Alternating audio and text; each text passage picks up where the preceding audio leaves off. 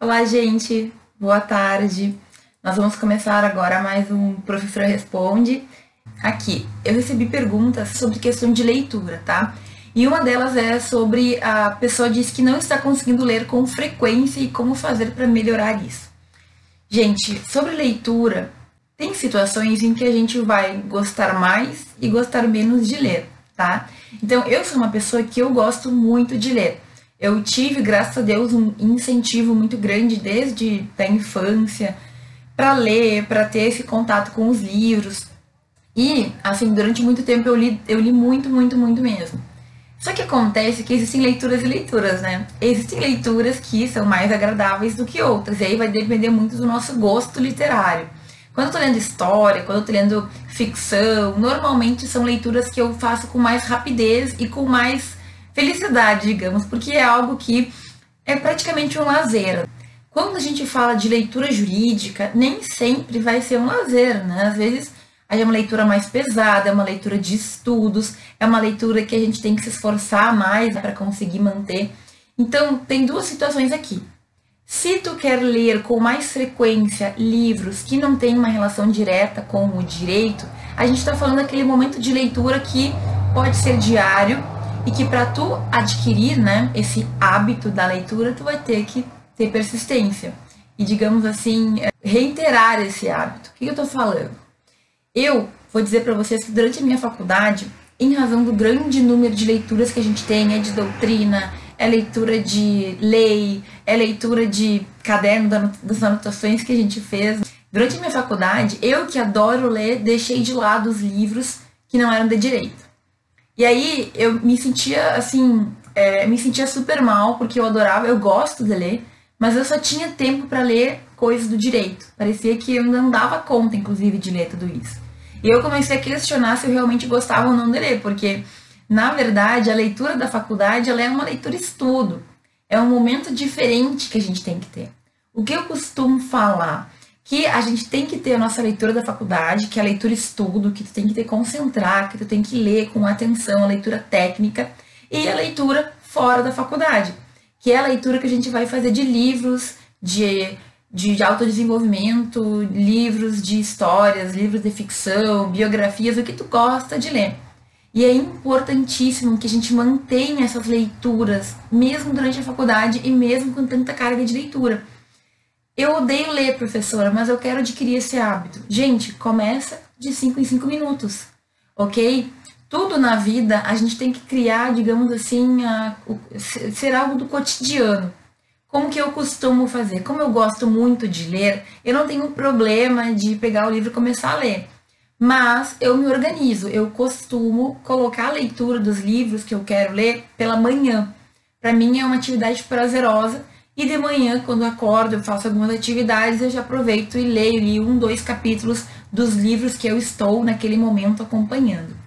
No meu caso, eu sempre coloco um tempo máximo. Eu costumo determinar que eu vou ler um capítulo por dia de cada livro, porque às vezes a gente lê mais do que tinha previsto e acaba ficando mais tempo na atividade do que tu esperava. E também porque eu tenho eu aprendi nos últimos tempos que a gente tem que ler devagar, assim.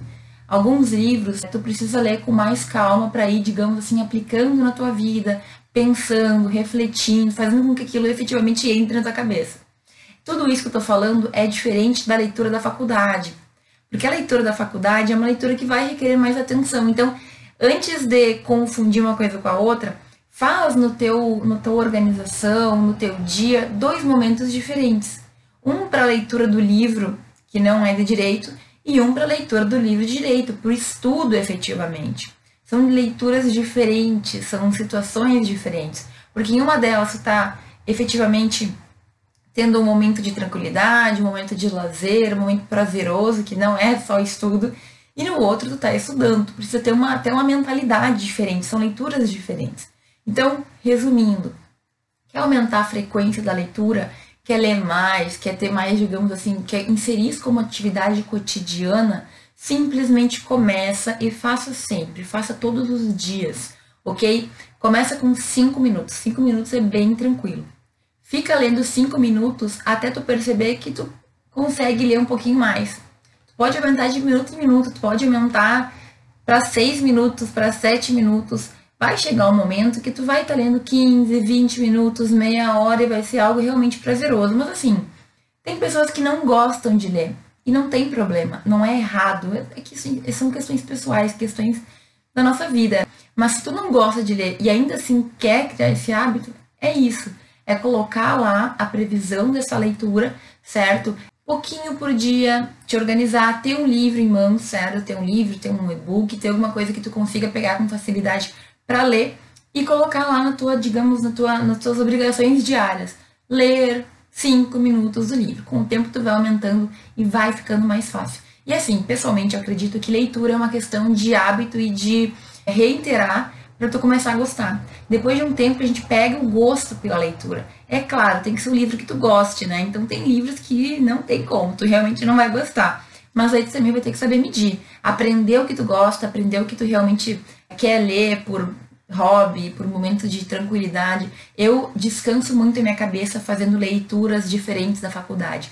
E eu vou dizer para vocês, eu me arrependo muito de não ter mantido esse hábito durante a minha faculdade, porque hoje eu tô correndo atrás de várias coisas que na época eu não fiz porque ninguém me falou para fazer.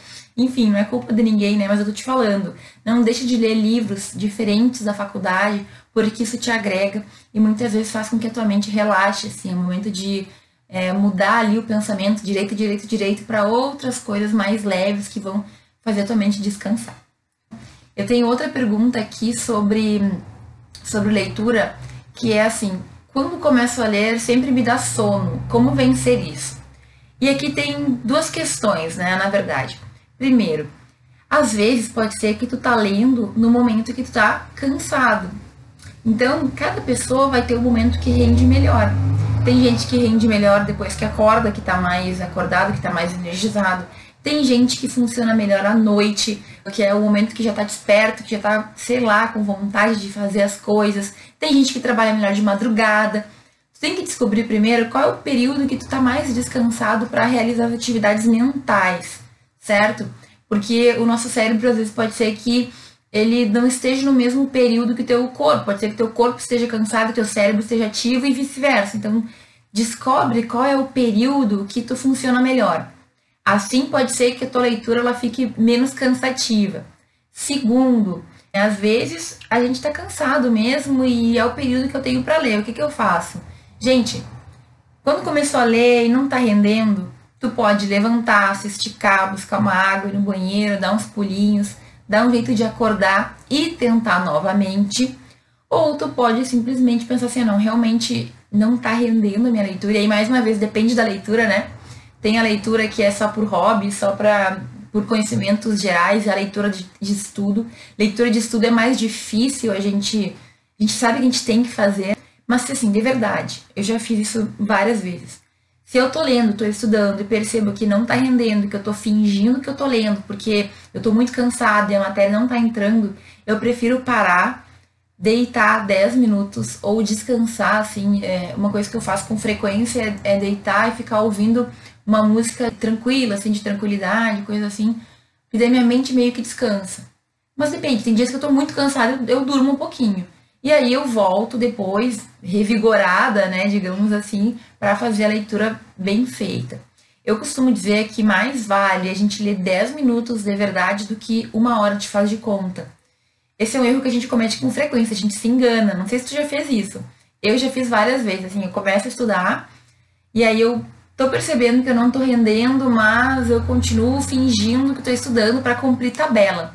E não tem coisa pior do que isso. Por quê? Porque quando a gente vai só cumprir tabela, a gente tá matando tempo, a gente tá fingindo que tá fazendo o que tem que fazer, mas não tá fazendo. Então, não é a melhor ideia do mundo. Ok? Então, assim, tu tem muito sono, bom, vê se o horário que tu tá fazendo a leitura é o horário que tu tá melhor. Tenta trocar pro teu horário que tu funciona melhor se for possível. Se não tiver como, então, tenta levantar, se mexer, fazer com que teu corpo acorde. Não deu, tenta descansar um pouquinho antes de continuar a leitura, certo? Porque às vezes realmente a gente está muito cansado e não, não tá no, na vibe. Mas assim, outra vez, é importante que tu tente fazer isso igual, assim, que tu não, ah, não tá dando todo dia a mesma coisa, mas não desiste. Segue todos os dias tentando 5 minutos, 10 minutos, 15 minutos, porque isso também é uma questão de hábito. o nosso corpo ele percebe assim muitas vezes o que, o que a gente espera dele.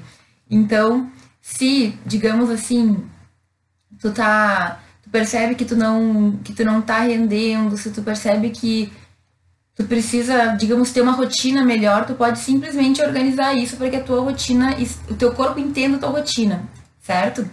Tem uma outra pergunta que tem talvez a ver com essa história de, de rotina e questões, que é sobre como eu faço o meu planejamento semanal. E por que, que tem a ver?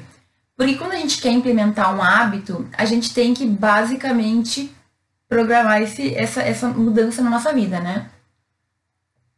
Então, existem situações em que a gente pode organizar para que certa atitude, para que certa ação entre na nossa rotina. E aí eu vou responder como eu faço meu planejamento semanal.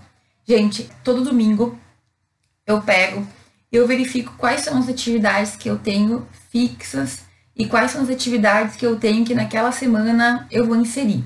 Certo? Então, claro que isso tudo é uma questão de prática com o tempo foi ficando mais fácil para eu fazer isso. Então, como é que eu faço? Eu hoje já tenho uma organização semanal em que eu tenho dias separados para certas atividades. Então, assim, na segunda-feira, amanhã, é o dia que eu tenho várias atividades fora da minha casa. Eu tenho vários horários marcados, toda segunda-feira eu faço as mesmas coisas, e aí é o dia que eu sei que o foco principal é realizar todas essas atividades. Quando eu chego em casa, no final da tarde, no início da noite, eu acabo também trabalhando em outras atividades que não são as primordiais. Eu trabalho na minha tese, eu leio um pouco sobre ela e tudo mais, ok? Na terça-feira é um dia que eu já me volto para gravar os vídeos que eu tenho que gravar, que eu tenho que me organizar em questões do que, que eu tenho que responder, do que, que eu tenho que fazer, de, de texto que eu, tenho, que eu tenho que organizar certo? Na quarta-feira é o dia que eu foco o dia inteiro na minha tese, o dia inteiro eu trabalho nisso. Na quinta-feira é o dia que eu vou pro meu doutorado. Na sexta-feira é o dia que eu organizo para outras questões que ficaram faltando na semana. Então, o que, que eu quis exemplificar aqui? Eu tenho já na minha mente determinado o que basicamente é prioridade de cada um dos meus dias. E aí eu organizo para que elas fiquem juntas. Eu tento não marcar, por exemplo, atividades externas lá na minha terça-feira na minha quinta-feira que eu viajo, eu também não marco nada. É uma questão da gente pensar e se organizar. Então, assim, se tu tem aula todo dia, aquele horário da aula é um horário sagrado, é um horário fechado, em que tu não tem que marcar nada mais. Muitos alunos cometem o erro de marcar médico, marcar exame, marcar qualquer coisa que precisa na hora da aula. E aí não é legal, porque tu já começa mandando uma mensagem pro teu cérebro que a aula é uma coisa importante para ti. Mas digamos que nessa semana, além da aula, tu tem um compromisso de saúde, uma, uma consulta, tu tem uma reunião com alguém, ou um almoço com um amigo. Organiza no domingo já uma tabelinha, pode ser no teu celular mesmo, no calendário do celular, e vê o que já está fixo. Então, segunda tenho tal coisa, na terça tenho tal coisa, na quinta. Deixa organizado, porque tu vai ver os horários que sobram. Com o tempo também a gente aprende que a gente tenta juntar todas as as nossas atividades parecidas no mesmo bloco. Então, é interessante para quem está fazendo faculdade deixar o bloco da aula separado e deixar o bloco do estudo. Quando é que tu vai estudar? Qual vai ser o momento da tua revisão? Qual vai ser o momento que tu vai ler lá a sinopse ou doutrina ou ler a letra da lei? Preferencialmente, para criar uma rotina bem fechadinha, é manter o mesmo horário. Então, todo dia de tarde, das duas às quatro, das 4 às 6, das 6 às 8, qual é o horário que tu funciona melhor? Certo? E aí, claro, organizando toda semana. É toda semana, gente. Porque a gente muda a nossa rotina semanalmente. Tem um dia que tem um compromisso aqui, tem outro dia que tem um compromisso lá, e tu tem que ter previsto isso. Fechada a semana, tu vai colocar pequenas metas pro teu dia a dia. Então, eu faço a organização da minha semana. Eu vejo quais são os horários que sobraram para inserir atividades que eu preciso fazer, certo? O que é importante aqui é a gente saber o que a gente precisa fazer também. Então é importante que tu faça uma lista de todas as atividades que tu precisa fazer naquela semana para ir encaixando nos horários.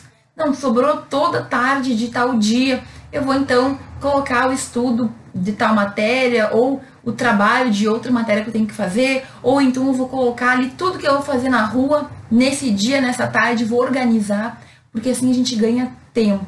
Qual que é o problema muitas vezes? A gente simplesmente te, sabe, faz a lista de 300 tarefas e vai, tipo assim, fazendo como dá. Marca uma, marca duas, mas não organiza, não prevê quando vai fazer uma coisa, quando vai fazer outra. Chega na hora, a gente não dá conta de fazer, muitas vezes a gente fica até um pouco frustrado por não conseguir fazer, mas faz parte, tu tem que ter organizado, tem que fazer com que a tua semana esteja pré-organizada e daí diariamente tu vai colocando metas. Então, para amanhã, eu já vou definir quais são as atividades que eu tenho que realizar para o dia ter sido produtivo para mim. O que, que eu tenho que fazer na segunda-feira para ser uma segunda-feira boa de produção. E assim, gente, tem uma coisa também que a gente tem que ter em mente, né? Ninguém é perfeito. Não é porque tu fez um programa, tu te organizou e alguma coisa não deu certo que tudo tá perdido. Não, tem dias que a gente não tá funcionando direito, tem semanas que a gente não tá funcionando direito.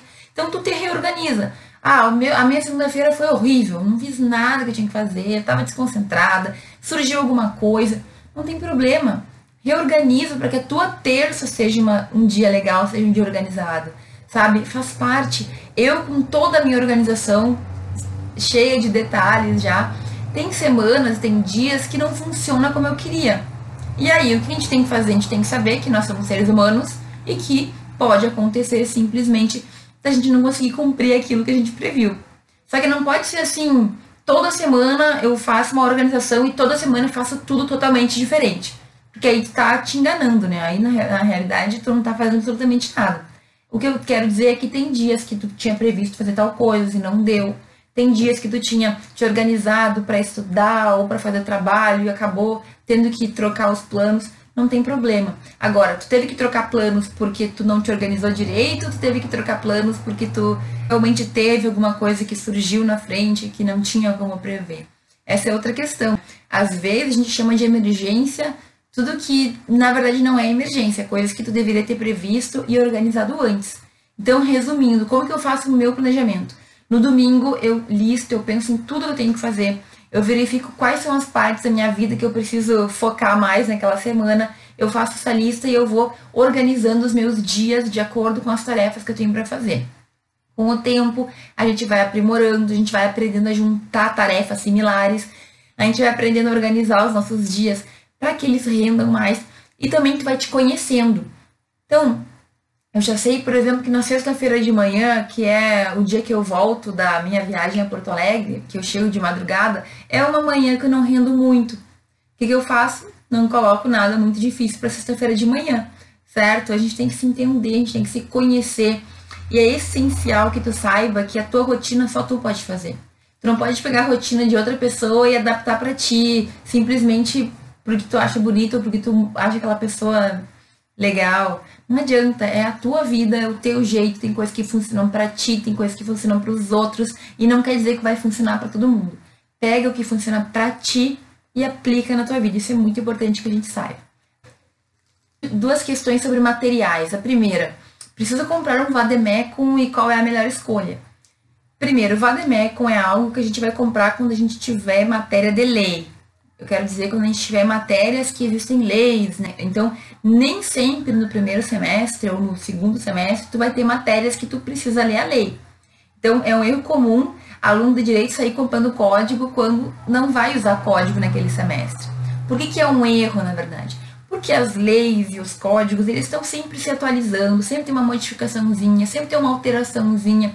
Então, é normal que o Vademecum ele vá ficando desatualizado. Esses dias eu recebi uma pergunta de uma aluna que falou que tinha comprado um Vademecum e que ela não queria trocar porque ele ainda estava novinho, só que ela também não queria ficar colando as atualizações. E aí? E aí, gente, que o Vademecum, ele, por mais que a gente possa mudar ele a cada seis meses, ele tem um tempo de duração. O que, que tu tem que ficar atento, no entanto? Quando mudar uma lei, tu tem, que tu tá estudando no momento, é importante que tu marque, que tu escreva, que tu coloque o papelzinho, porque daí se tu tá estudando no momento, tu tem que estar tá atualizado. Agora, se tu tá estudando, tu não tá estudando direito tributário, mudou lá um artigo, por que que tu vai manter todo o teu vademecum atualizado? Não faz sentido, certo? Na verdade, o vademecum, normalmente, o ideal seria trocar todo ano. Nem sempre a gente tem condições, o vademecum hoje em dia está muito caro. Às vezes a gente consegue estudar pela internet porque o site do Planalto ele tem todas as leis, tudo, tudo, tudo ali. Mas a gente tem que ver. Tem horas que o Vademecum já não dá mais, tem que comprar um novo. Às vezes não tem tanta modificação da lei assim, então não tem por que trocar de Vademecum também. Tem gente que usa muito pouco o Vademecum, certo? Tem gente que não leva para a faculdade, só estuda em casa, então talvez pode usar só a internet, só o computador, se não quer ficar carregando, ficar comprando livro. Mas o que, que a gente tem que pensar quando a gente compra o Vademecum? Primeiro, eu vou precisar? Sim, eu preciso comprar mesmo. Bom, qual é o Vademecum que mais te agradou? Aqui é a mesma coisa que livro. Eu quero dizer, tu tem que pegar o Vademecum, de preferência abrir, ver se tu gosta da folha, ver se tu gosta do peso, ver se ele é completo como tu esperava. Tem alguns que tem uma letrinha tão pequena que tu não consegue entender, dá, dá preguiça só de abrir. Tem outros que a folha é tão fininha que tu vai mexer, parece que já rasga. Ou quando tu marca um lado, o outro, o outro lado fica marcado. Aí tem outros que são tão pesados que parece que tu tá indo pra uma construção civil carregando o negócio de abastecimento. Sei lá como é que chama aquele treco que faz o cimento. Então, você tem que pensar em tudo isso. Tem pessoas que gostam do leve, do, do vademecum leve, mesmo que a folha seja tão fina que parece que é mais fina que um guardanapo. Ou, não, enfim, tu vai ter que ver o que, que tu pensa. Não, tudo bem que seja pesado, mas eu quero poder riscar e que ele não fique todo marcado dos dois lados da página. Ou eu quero um, um vademecum de uma qualidade boa porque eu não quero trocar tão rápido. Tem que pensar. Tu tem que olhar qual é o vademecum que tu prefere de acordo com o teu gosto pessoal. Mas enfim, para escolher vademecum vai depender muito do teu gosto pessoal. Eu recomendo que tu, antes de comprar, tente ver como é que é o vademecum, olhe num colega, vai na livraria se tiver. Muitas vezes eles estão fechados, certo? Então dá para pedir para abrir, para olhar, não tem problema. Pede, né, para evitar qualquer constrangimento. Normalmente eles deixam a pessoa abrir para poder mexer, para poder ver como são as páginas, para poder ver como é que faz para, enfim, escolher o que te agrada melhor. E eu pessoalmente gosto muito de ver a espessura da página se é muito fina, me incomoda, às vezes tu vai passar assim, rápido, rasga, né? é horrível. Então, pensa o que te interessa mais. Abre, vê se tu gosta, se tu não gosta e tudo mais. Ok? Tem outra pergunta sobre materiais que é assim, ó. Você acha necessário guardar os materiais da faculdade até passar na OAB ou concurso? E essa pergunta é meio pegadinha, sabe? Porque assim, eu, na minha faculdade, guardei muita, muita, muita coisa. Eu guardei todos os livros, eu guardava materiais de trabalho, eu guardava provas, guardava os cadernos que eu tinha. E eu vou ser bem sincera, quase nada do que eu guardei na faculdade eu usei depois. Por quê? Claro que sempre tem aquilo que a gente vai poder usar, mas, por exemplo, os livros do, do, de que falavam de processo civil. Mudou o código, certo? Eu tive que comprar muito livro novo. Por quê? Porque mudou o direito e, por mais que algumas coisas se mantenham iguais, eu precisava estar atualizada de acordo com a mudança. Então, eu pensava também assim: vou guardar os meus trabalhos, minhas anotações, porque depois que eu tiver formada, se eu for fazer um concurso, ou se eu for fazer alguma coisa, eu vou ler aquilo para estudar. Para ser sincera, todos os papéis que eu guardei por anos, ah, já tava assim, eu nem, nem lembro que eu tenho, estão guardados lá, já faz um tempo que eu fiz uma boa limpeza. Mas eu comecei a folhear e percebi assim que eu não vou. Primeiro que eu nem lembro que eu tenho. Segundo, que eu não vou ir lá procurar tal coisa de cinco anos atrás para estudar. Hoje em dia, principalmente, é tão fácil a gente conseguir material, as internet, às vezes não precisa nem baixar, nem imprimir. Tu consegue em sites já. Por exemplo, questão de concurso é uma coisa que online tu faz, tu não precisa nem pegar no papel, ok? Agora, o que, que poderia ser útil? Exemplo, teus resumos. Guardar resumo pode ser uma coisa que no futuro te ajude. Ou o teu caderno, se ele é muito completo. Mas aí tem outro detalhe, né? Tem que cuidar para sempre manter atualizado. Às vezes muda um detalhezinho na lei e aí talvez todo o teu trabalho durante a faculdade já não vai mais valer. Então assim, pessoalmente eu acredito que não vale muito a pena guardar. Inclusive eu estava conversando com uma amiga minha que ela é juíza hoje, né? Ela fez o concurso da magistratura e ela me falou que ela, durante toda a faculdade, fazia uma. fez uma biblioteca comprando os livros. E quando ela começou a estudar para concurso, quase nada ela usou. Ela doou muita coisa porque ela percebeu que aqueles livros que ela comprava não iam ajudar naquele momento. Então, tem livros que são eternos livros de introdução, livros propedêuticos, livros de questões mais abertas, digamos assim, de é, fundamentos do direito, de princípios. Agora, existem outros livros, quando é muito voltado para a lei, que eles acabam se desatualizando muito rápido. E aí, gente, vou ser bem sincera, livro de direito, eu me surpreendo com o valor, porque é muito caro. Muito caro. Tem livros que chegam, gente, a 500 reais, assim. E, claro, em outras faculdades a gente também vai ter livro caro, mas do jeito que a gente precisa comprar livro, eu tenho repensado, assim. Eu olho o livro, eu penso, eu vou usar de verdade, eu preciso desse livro aqui, eu vou fazer bom uso. Se sim, ok, eu compro e pago. Agora, se é um livro que eu vou comprar para dar uma lida, para aí eu não sei se vale tanto a pena assim certo? Então eu tenho muito livro na minha estante, eu sempre mostro assim os meus livros, alguns deles, muitos já me desfiz porque realmente não ia mais usar, mas é uma situação que tu tem que saber ponderar. Tu costuma pegar os teus resumos antigos, tu sabe onde eles estão, tu tem bem organizado isso? Porque eu vou te dizer, eu não pego meus cadernos, eu nem me lembro de caderno que eu tenho ainda. Eu não sou uma pessoa que costuma voltar para pegar materiais de anos atrás. Então, eu aprendi que quando eu preciso de alguma coisa, eu vou em busca na hora. Aí tem resumo online, aí tem livros que eu consigo baixar, tem livros que eu tenho, eu compro livros novos. Então, eu, para mim, não parece que é uma boa. Mas, enfim, se tem resumos bem feitos, se tem anotações boas, talvez seja interessante se tu for usar de verdade. Porque a gente se engana bastante. Eu vou guardar porque quando eu for estudar eu vou usar. Muitas vezes tu nem sabe que tu tem, tá só guardado lá na estante e é só, digamos assim, para juntar papel velho mesmo. Eu faço com frequência limpeza das minhas coisas antigas de faculdade e coisas de enfim, dos anos de estudo, eu guardava muito xerox, sabe? Os professores mandavam tirar xerox de uma coisa, tirar cópia de um pedacinho do livro, guardava tudo. E eu nunca mais ia ler, porque eu nem lembrava que eu tinha, então eu parei de fazer isso. Hoje em dia eu passo adiante, vejo se alguém quer, eu tento evitar acumular, porque às, às vezes a gente fica com aquele sentimento de doar ou de se livrar de papel e coisa, ah, não, não. Mas e aí, tu vai usar mesmo? É isso que tu tem que pensar. Ou tu só vai juntar um monte de papel que tu nem vai saber o que que tá, onde tá e o que, enfim, como fazer para usar. Certo? Pensa nisso. Vale a pena? Tu vai usar? Se sim, ok, mas grande parte das coisas que a gente vai acumulando durante a faculdade, quando a gente precisa para um concurso ou para uma OAB já está desatualizado. E aí tu vai ter que saber fazer aí esse equilíbrio, ver se vale a pena ou não. Ok? Professora, é bom sempre debater tudo que ouvir sobre o direito? E aí é uma pergunta também bastante relativa, né, gente? Olha só. Eu, até esses dias eu postei um vídeo sobre isso. A gente vai ouvir muita gente que talvez não entenda de direito falando sobre direito.